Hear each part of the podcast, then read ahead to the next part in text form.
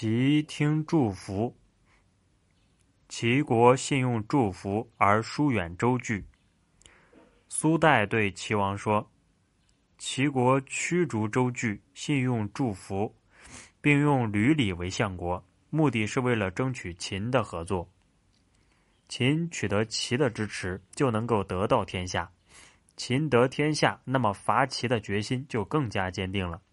须知秦与齐联合，赵国恐怕秦伐。”所以要急于起兵攻齐，以便向秦表态。秦国知道赵国攻齐或齐国伐赵，他都可以坐收渔利，必然高枕无忧。因此说，齐国任用祝福，必定会受到赵国进攻的威胁，到时候秦国便会赢得天下。